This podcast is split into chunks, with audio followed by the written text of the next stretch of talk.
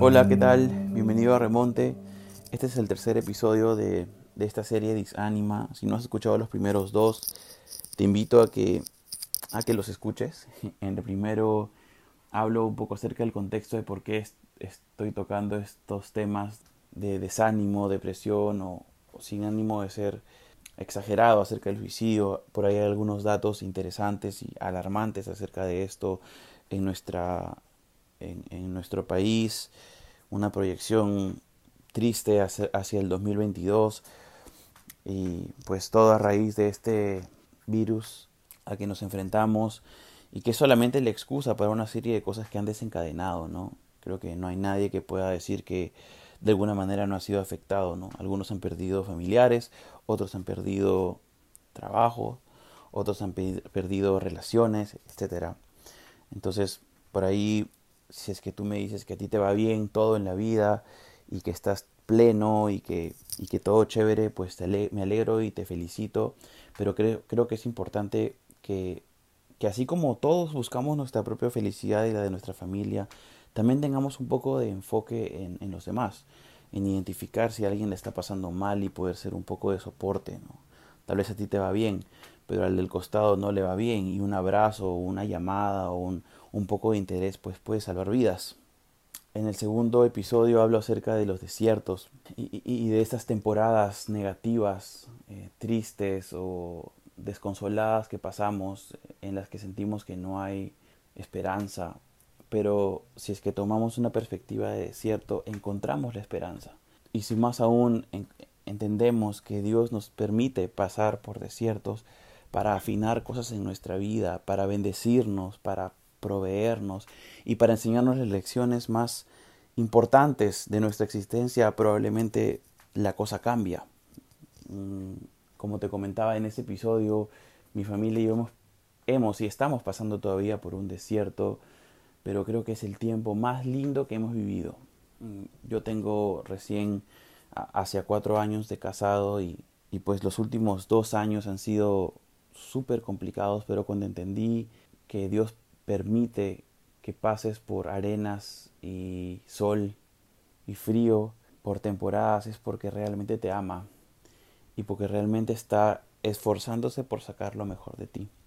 Entonces nada, te animo a escuchar estos dos primeros episodios y, y el día de hoy quiero hablarte acerca de la envidia.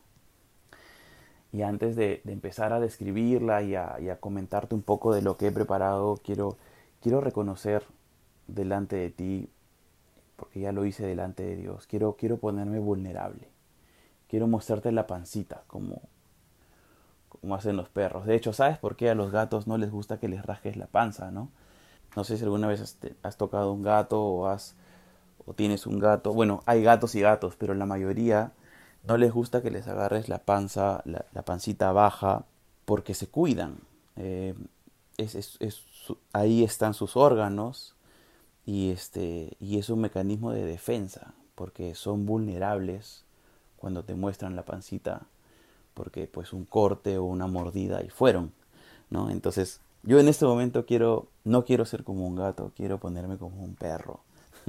y quiero mostrarte la pancita y moverte la cola y, y decirte que está bien de vez en cuando ser, ser vulnerables. Es imposible y es una mentira vivir o intentar exponer perfección cuando no somos perfectos. Eh, de hecho, la perfección a la que nos llama Dios no es una perfección personal, medida por, por, por leyes humanas, sino la perfección a la que Dios nos llama es a la perfección de Jesucristo en nosotros. Él es perfecto, nosotros no. Entonces, no quiero dar mucha vuelta por acá hablando de eso, pero sí te quiero hablar acerca de la envidia. Y como te decía, después de leer y estudiar y prepararme para esto, eh, me he sentido muy retado y reconozco que soy envidioso. y sinceramente no me preocupa mucho que pienses mal de mí porque probablemente después de este tema y cuando lleguemos a la parte de un test, tengo un test preparado, pues tú vas a descubrir que tú también eres envidioso. Creo que todos somos envidiosos. La cuestión es si practicamos la envidia en, nuestras vidas. Entonces, la envidia. ¿Alguna vez has sentido que a otros les va mejor que a ti, que alcanzan cosas que tú deseas, que tienen esta suerte, entre comillas, y todas las puertas se le abren. Y por otro lado, tú no alcanzas nada en tu vida. Eres, ¿te has sentido alguna vez basurita? ¿Has sentido que todas las puertas están cerradas con doble llave y cantol para ti? Y creo que mucho, mucho de este sentir tiene que ver con el tiempo que pasas en redes sociales. Las lindas y peligrosas redes sociales. Eh, creo que el, dicho de dime con quién andas y te diré quién eres se puede traducir en este episodio a dime cuánto tiempo o cuántas horas pasas al día en redes sociales y te voy a decir realmente quién eres. Porque en redes sociales eh, empieza todo, creo yo, ¿no? Eh, ahora que tenemos acceso a tanta información, uno no se crea una cuenta en Instagram o en, en Facebook o en TikTok o en lo que sea para mostrar cosas tristes. Tú tienes, si tú te pones a pensar bien, tú tienes una red social porque quieres exponer lo mejor de ti. Quieres exponer ese ascenso en LinkedIn. Quieres exponer o alardear de tu lindo carro que te costó mucho esfuerzo en Instagram. Quieres publicar tu posición política y privilegiada en Facebook. Quieres tirar la piedra y esconderte en Twitter. Quieres mostrar tu viaje a, a no sé, a Indonesia eh, porque eres una persona esforzada y que le va bien en el trabajo. Eh, te compraste las últimas zapatillas porque puedes, porque el que trabaja lo logra, porque querer es poder. Entonces, si, si así pensamos en redes sociales, entonces ya te puedes imaginar qué cosas solamente encontramos ahí, ¿no? Y pues antes de, nada es, creo yo que las redes sociales, por más que yo estoy en ellas, es, son una mentira. Porque una vida no puede ser tan eh, perfecta, entre comillas. Entonces, eh, dice, dicen los estudios, los sondeos, que que pues sí, el, ah, si uno no es fuerte emocionalmente, eh, pasar tiempo en redes sociales te puede llevar a una depresión silenciosa o a esta comparación y hacerte estas preguntas. Y estas preguntas que te hice hace un ratito acerca de si sientes que a otro le va mejor que a ti, pues son el principio de la envidia, déjame decirte. Los sentimientos que están asociados a la envidia son de inferioridad, de frustración, de culpa porque te esfuerzas y no lo logras, porque eres ese papá que trabaja por su hogar y, y no logra darles a sus hijos lo que otros papás sí logran, de queja porque todo te va mal, de queja porque nunca vas a tener lo que el otro tiene. Entonces sí, efectivamente la envidia empieza en que es un enfoque hacia otros. En la envidia uno tiene una posición de víctima. Le va mal, ¿por qué? porque naciste en un hogar pobre y otro nació en, un hogar rico y por eso no te justificas. Em, la envidia te inhabilita de ocuparte de lo que merece una verdadera importancia. Estás pensando en lo que los demás hacen, en lo que el famoso hizo, en lo que el famoso se compró en la casa que, que, se compró en tal isla y tú dices, ah, yo también quiero, pero nunca lo voy a lograr y empiezas a hablar mal del famoso, ¿no? Empiezas a encontrar todas sus carencias sin conocerlo, empiezas a, hablar mal con, con, otros. Dice, dice Proverbios 14:30, el corazón tranquilo da vida al cuerpo, pero la envidia corroe los huesos. Y si es que hablamos de sinónimos, antónimos, pues eh, por un lado tenemos un corazón tranquilo con vida y por otro lado tenemos un corazón envidioso con huesos corroídos. No quiero entrar mucho en esto, pero por ahí leí algunos comentarios que decían que mucha gente con problemas eh, de huesos, de reumatismo o estos problemas que afectan a las articulaciones, una vez que han trabajado la envidia en sus vidas, han empezado a sanar. Yo no sé si hay evidencia de esto, pero por lo menos lo encontré y me pareció interesante eh, mencionarlo. Al parecer, lo opuesto de un corazón tranquilo es un corazón envidioso que está fijándose en los demás y puede llegar, así como las enfermedades psicosomáticas, a, a pues afectarte en cosas físicas. Qué terrible, ¿no? Ah, encontré una frase de Miguel de Unamuno, este español escritor, que dice, la envidia es más terrible que el hambre, porque es hambre espiritual. Y para empezar, sí, la envidia, eh, hay que reconocer que la envidia es, es una necesidad, ¿no? Empieza por una necesidad, pero es una necesidad espiritual. La persona envidiosa está cegada al verdadero valor de su propia vida. Es, como poseer una vida sin poseerla, porque está siempre mirando hacia afuera Estás siempre intentando averiguar o comparar lo que otros hacen o lo que otros logran y no te enfocas en lo que tú también podrías lograr, porque tú también tienes dos piernas, dos brazos, un cerebro. Entonces busqué una definición que sea lo más precisa y por ahí encontré que la envidia viene de la palabra invidere, que se traduce como mirar con malos ojos. Envidiar, sentir antipatía, tener sentimientos de odio, de mala voluntad, de sentirse impopular, de tener celos, rivalidad. Em, encontré también que una, una imagen representada por los griegos de la envidia es una cosa parecida a, a la gorgona, a la mujer que tiene, unas, que tiene una cabeza con serpientes, y en la imagen que encontré era curioso porque tenía las serpientes como en, en, plan de ataque y había una que le estaba mordiendo el pecho a ella misma, ¿no? Cuando los griegos dice que querían cuidar a sus hijos de la envidia o de este mal de ojos, eh, tomaban el cieno, esta, este barro sucio que se forma en, en, los cuerpos de agua, por ejemplo en los, en los lagos, que es como todo lodoso, pero que tiene minerales, pero también tiene suciedad. Tomaban este cieno eh, y, lo, y lo, lo pasaban por las frentes de sus hijos para evitar que sean mirados con, con envidia de otros. Interesante, ¿no? Que es que, que la envidia aparece tan, tan considerada en culturas grandes y antiguas.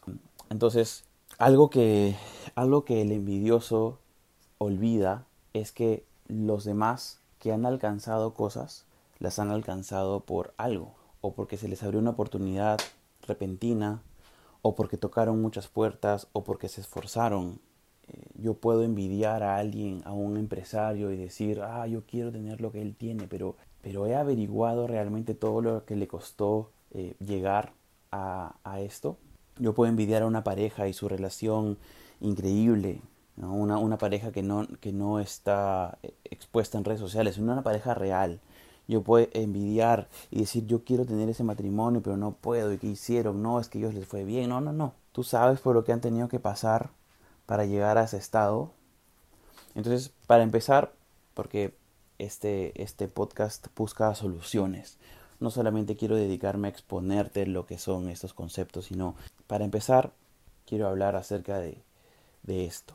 ¿Tú estás dispuesto a atravesar todo lo que los demás atraviesan para llegar a ese éxito que tú envidias? Y esa es la primera pregunta que te quiero dejar, porque es muy fácil desear que todo te caiga del cielo. Estamos acostumbrados a películas, casos de gente que gana lotería, casos de gente que llena un cupón en Primax y se ganó un carro, y otra gente que llenó 100 mil cupones llenando 20 soles de gasolina al día y nunca se gana nada. Y pensamos que la vida es así, que todo es fácil, que nos va a llegar del cielo, pero no, no, no es así. La mayoría de personas o lo recibieron por gracia, porque por algún motivo se les abrieron las puertas y pues oh sorpresa de la noche a la mañana lo tenían todo. O como suele suceder la mayoría de personas se esfuerza por tener algo.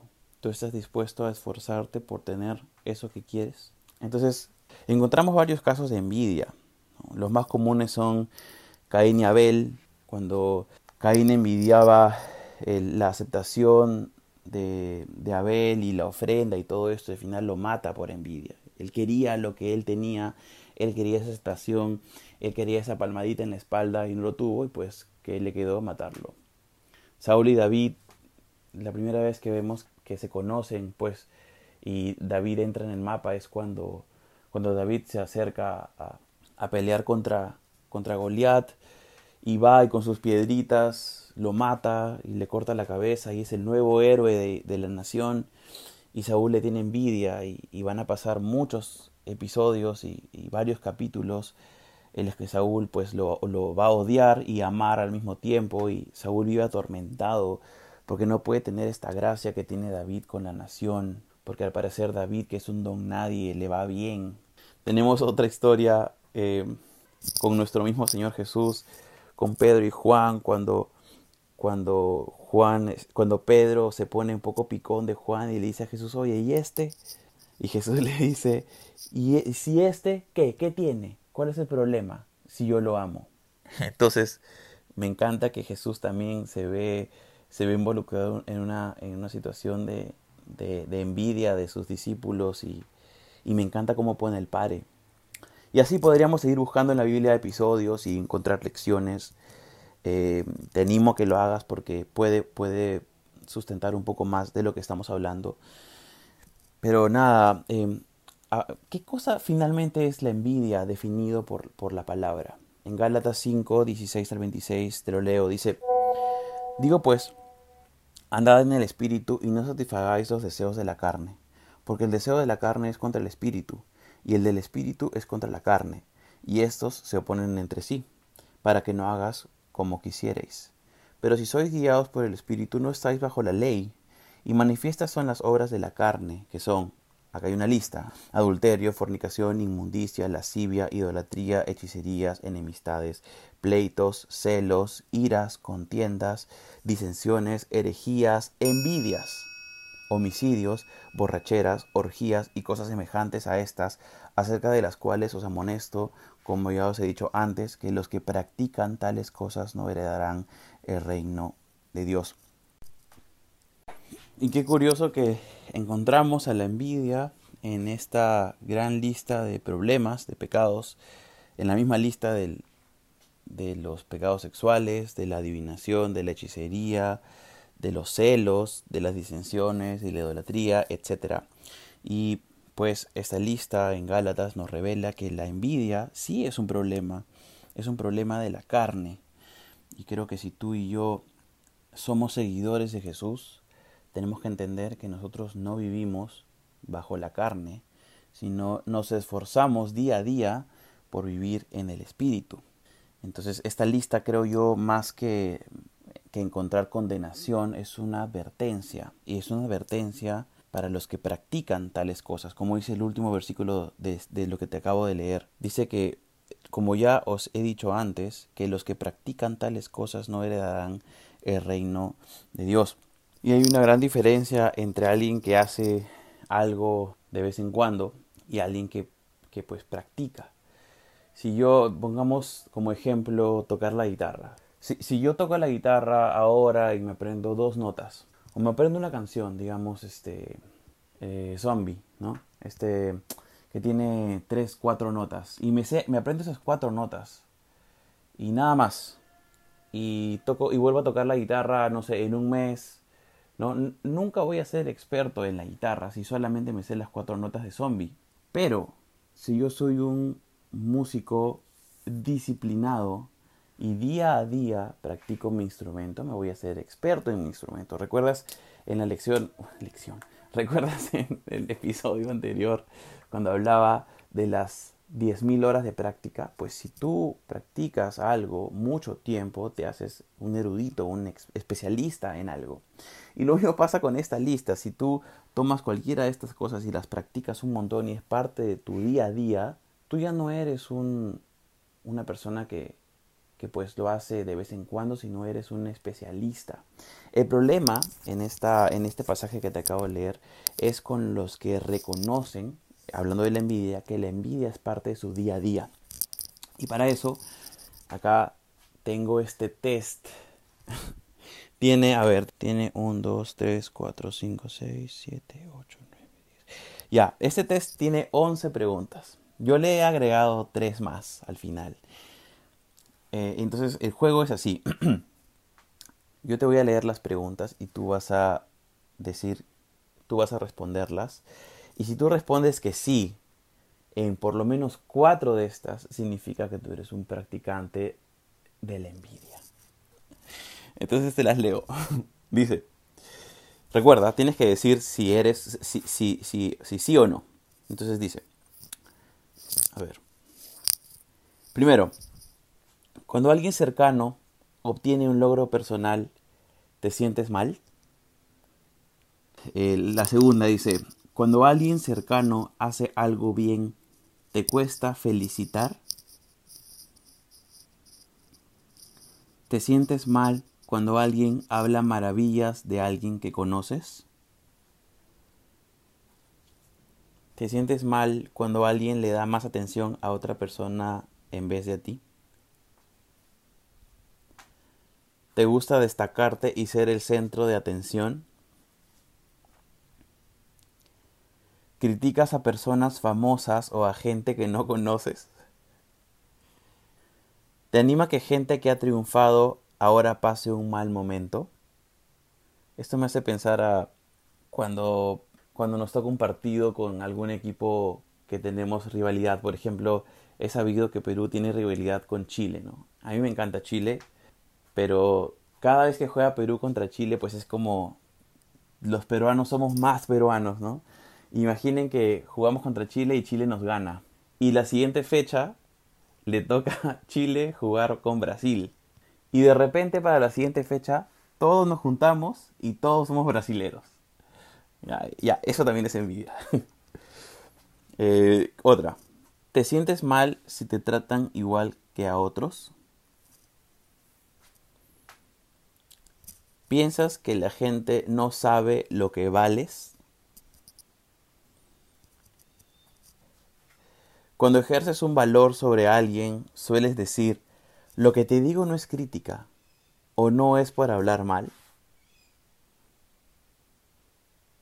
Y la última es, ¿alguna vez has dicho, si yo no puedo, tú tampoco? Ya, obviamente no tienes por qué publicar estos, estos resultados, pero solamente te los comparto. Te comparto este test porque me pareció súper práctico y, e interesante. Porque yo le he dado a más de cuatro de todas maneras. Me, me, imagino que hay varios tipos de envidias, pero bueno, finalmente son envidia. Es un enfoque en otros. Estás atento a lo que el otro hace bien o hace mal, buscando una oportunidad para hablar mal estás preocupado, estás dedicando tu energía a evaluar, analizar lo que el otro hace. Entonces, antes de seguir, tal vez podría ser este un buen momento para que tú pares este, este capítulo y ores. Y primero sí, pide perdón, porque ya está demostrado que es un pecado. Y el problema del pecado por encima de la condenación es que te aleja de Dios. El pecado te, te impide ver lo que Dios ha preparado con amor y en abundancia para ti.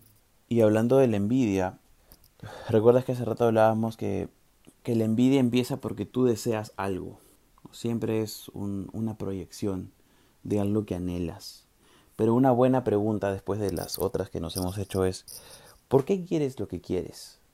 Y acá entra un gran hashtag que es la motivación.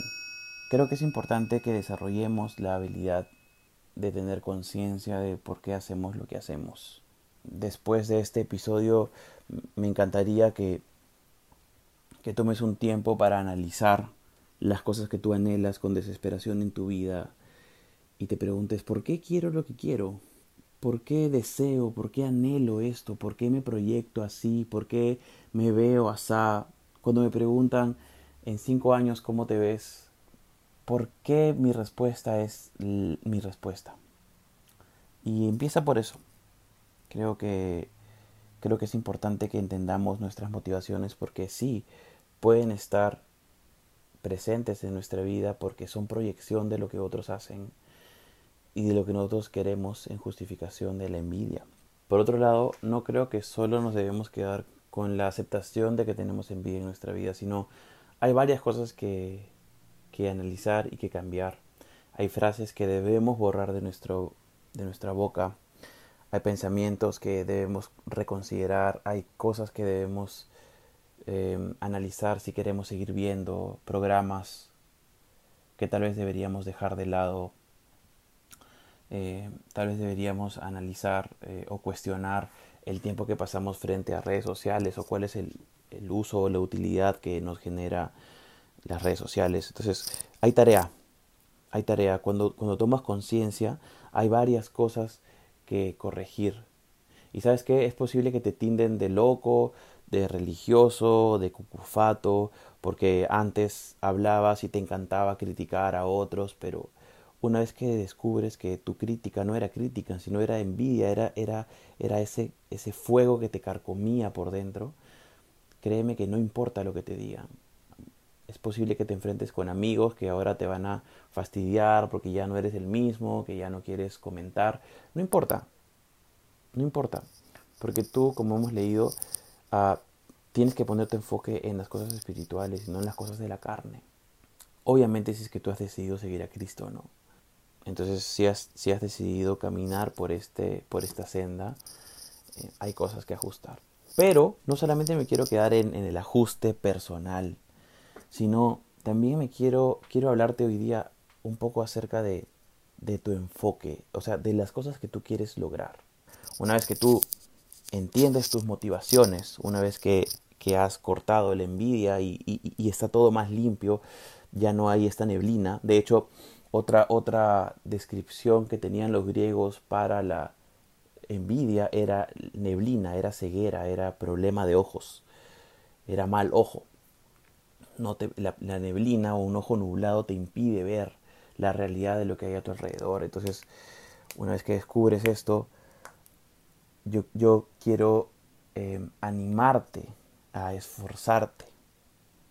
Hay, dos maneras en las que recibimos las cosas o por una o por un milagro en el que lo que tú querías te, llega y no lo esperabas y de la persona menos esperada pues una puerta se abre y bueno alcanzas lo que quieres pero al otro lado estamos todos los demás seres humanos que tenemos que esforzarnos y, y no podemos sentarnos a esperar que las cosas ocurran por obra y gracia de un milagro eh, hay, un, hay un pasaje que a mí me encanta y me encanta la actitud de Jesús.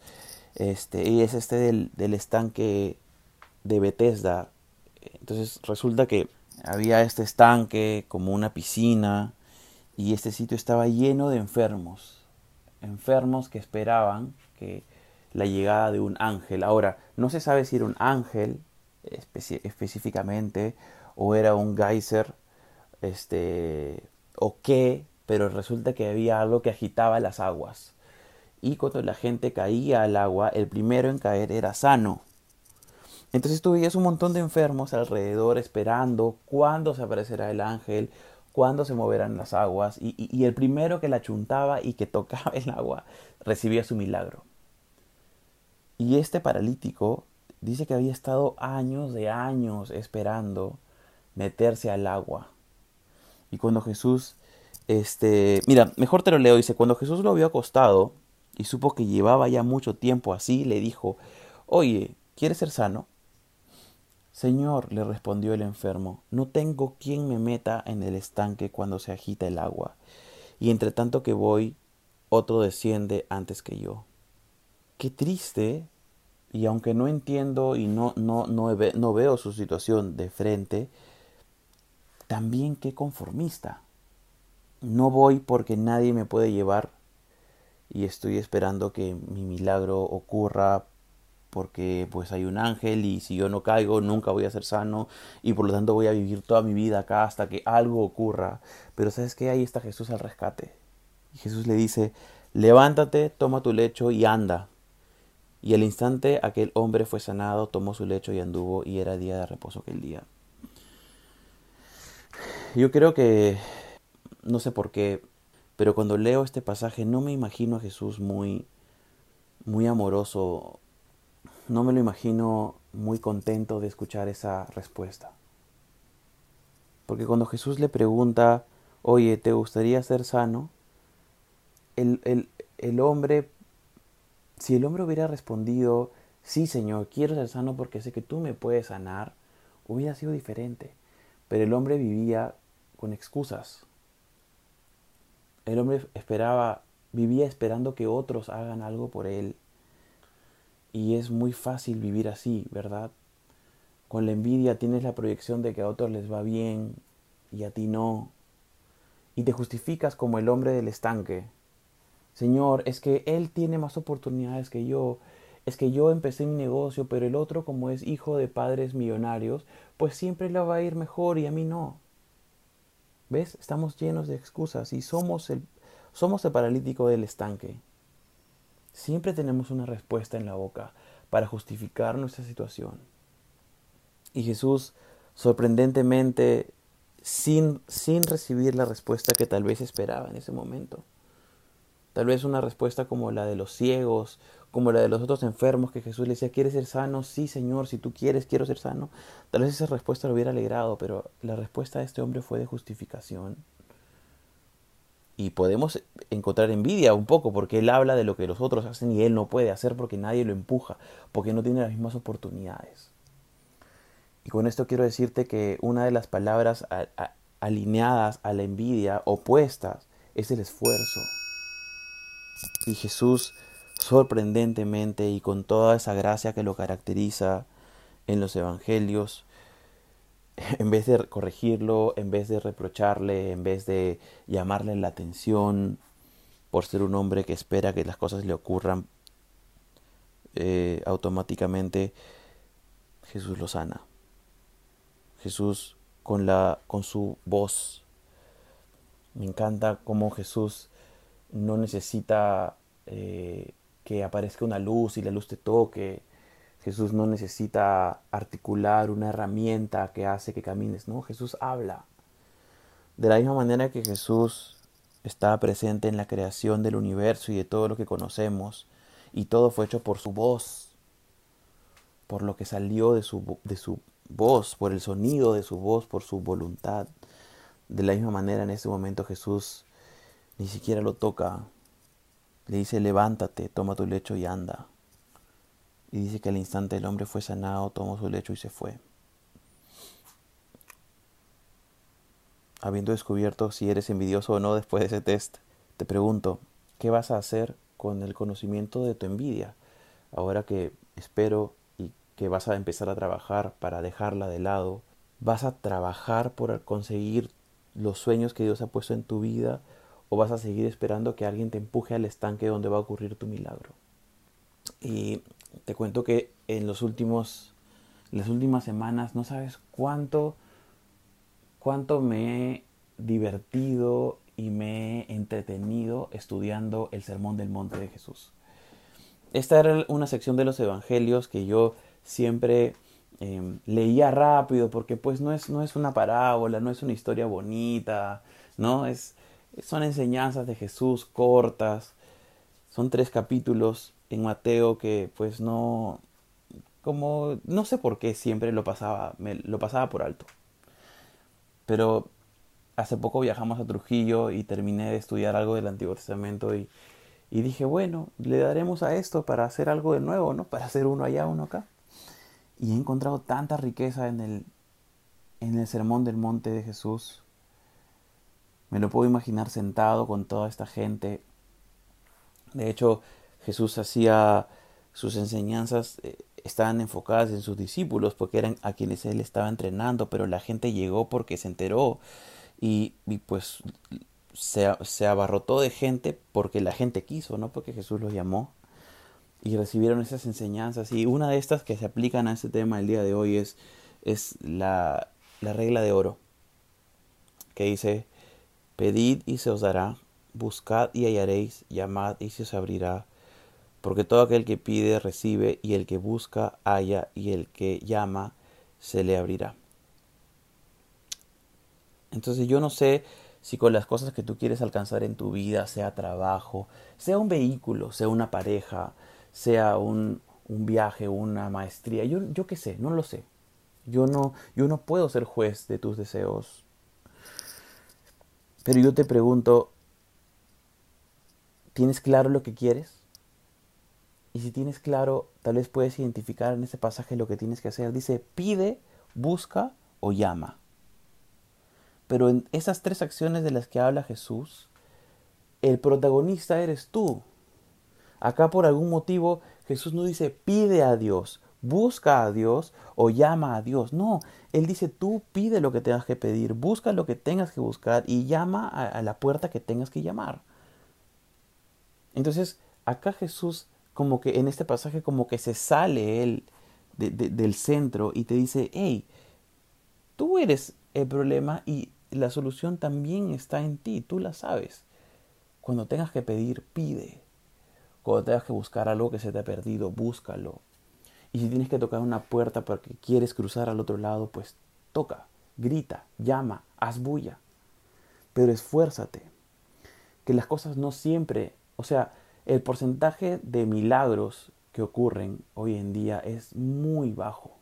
El porcentaje real de, de eventos extraordinarios es, es menos común de lo que te imaginas. Y la mayoría de nosotros tenemos que pasar por desiertos, haciendo alusión al capítulo anterior. La mayoría de nosotros tenemos que pasar desiertos para alcanzar una tierra prometida, pero tal vez tú estás en tu desierto y estás anhelando, como, como, los, como el pueblo de Israel en el desierto, ¿no? ni bien habían empezado y estaban anhelando la comida de Egipto y que en el desierto no hay comida y que no hay agua, y que no hay sombra y que hay mucho sol y que hace frío y que hace calor y que la arena y que la ropa.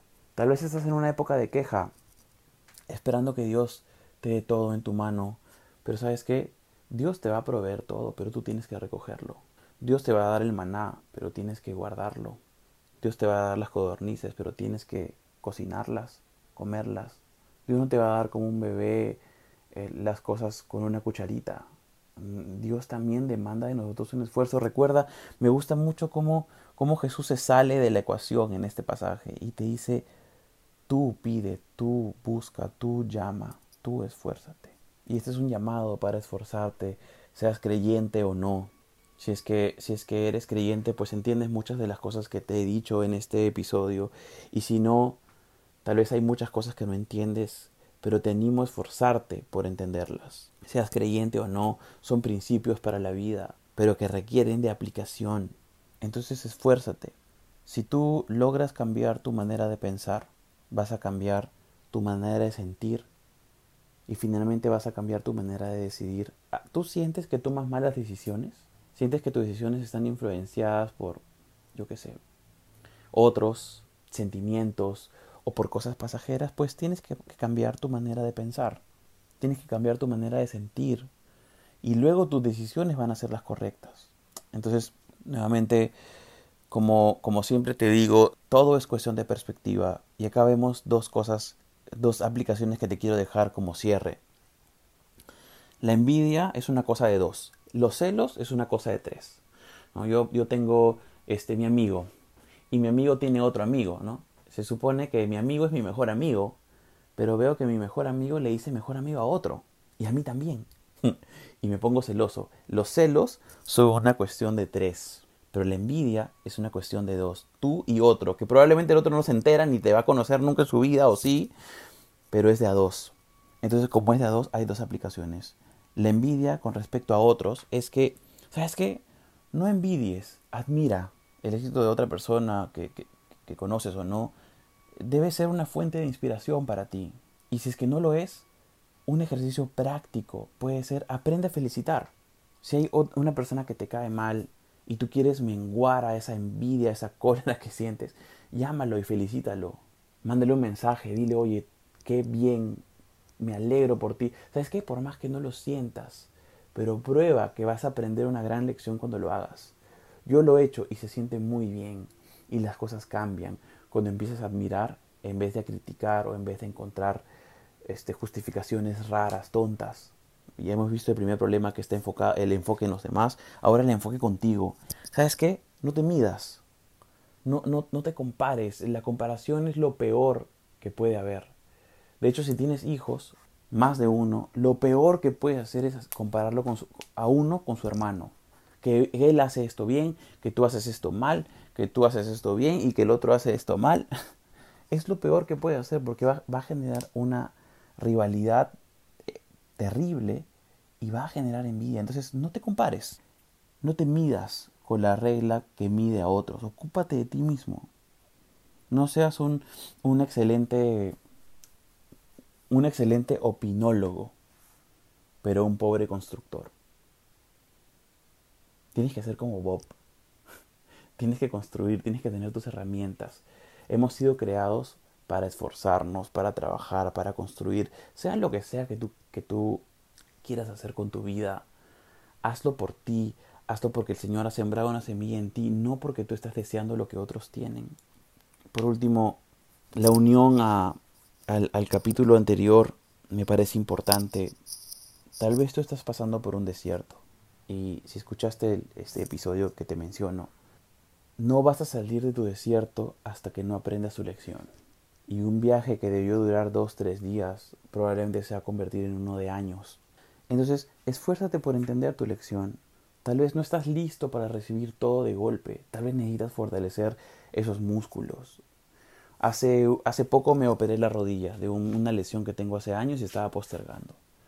Y hasta antes de operarme la rodilla, estaba entrenando muy fuerte acá en mi casa con las pesas y todo.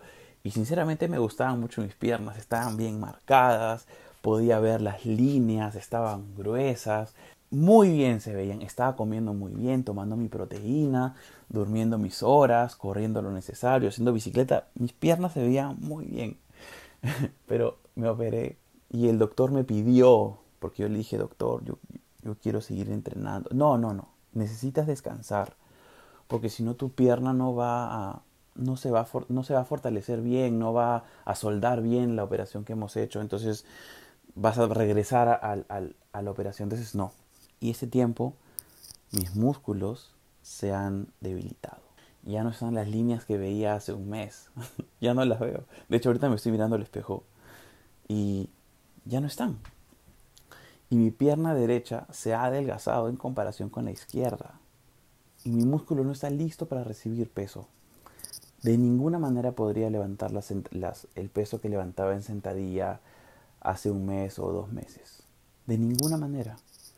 Porque pondría todo el peso sobre la, rodilla que está buena y la izquierda y ya te imaginas ese, esa mazamorra de lesiones que se me generarían. Porque no estoy listo. Porque estoy, mi rodilla está pasando por un desierto. Acabo de ver, acabo de imaginarme una, una pierna solamente hasta la rodilla saltando en, en la arena. Mi rodilla está en un desierto. No está lista para recibir peso. Tiene que recuperarse del dolor, tiene que bajar la hinchazón y tiene que volver a entrenar con poco peso, volver a caminar bien por largo rato, volver a hacer bicicleta, volver a levantar 5 kilos, 10 kilos, 20 kilos, poco a poco. Pero no estoy listo para el para el gran combo de peso. Si tú sientes que estás igual en un desierto, tal vez no estás listo, pero hay esperanza. Si no estás listo significa que estás siendo entrenado. Entonces disfruta de tu desierto. Escucha el episodio anterior. Disfruta de tu desierto. Vas a terminar estando preparado para levantar ese peso. Siempre me gusta imaginar que, que Dios tiene bendiciones para nosotros pesadas, enormes, grandes, pero si no tenemos fortalecido el cuerpo, los músculos, no las podemos cargar, no las podemos recibir. Es como que Dios te dice, oye hijo, te quiero regalar, este, yo qué sé, pues vamos a poner un ejemplo, este, eh, este, este refrigerador, pero lo tienes que mover tú. Y es un refrigerador hermoso, estos que, estos que la puerta tiene un, una pantalla y tú puedes ver al interior y, y es como un tablet, ¿no? no lo puedes mover porque no estás listo, tus músculos no están listos para cargar tremendo peso. Igual con lo que tú anhelas, tal vez sí, tal vez lo que anhelas viene de Dios y tal vez es un anhelo puro y limpio, libre de envidia, tal vez sí, pero tal vez no estás listo. Enfócate en lo que estás pasando ahora. Vive tu desierto tranquilo, porque el desierto va a acabar cuando tenga que acabar, cuando Dios vea que has aprendido la lección. Eso es lo que tengo para decirte hoy. Espero que tomes pasos de acción reales, firmes, serios acerca de la envidia. Porque la envidia al ser una obra de la carne lo único que hace es nublarte de las cosas extraordinariamente lindas que Dios ha preparado para ti.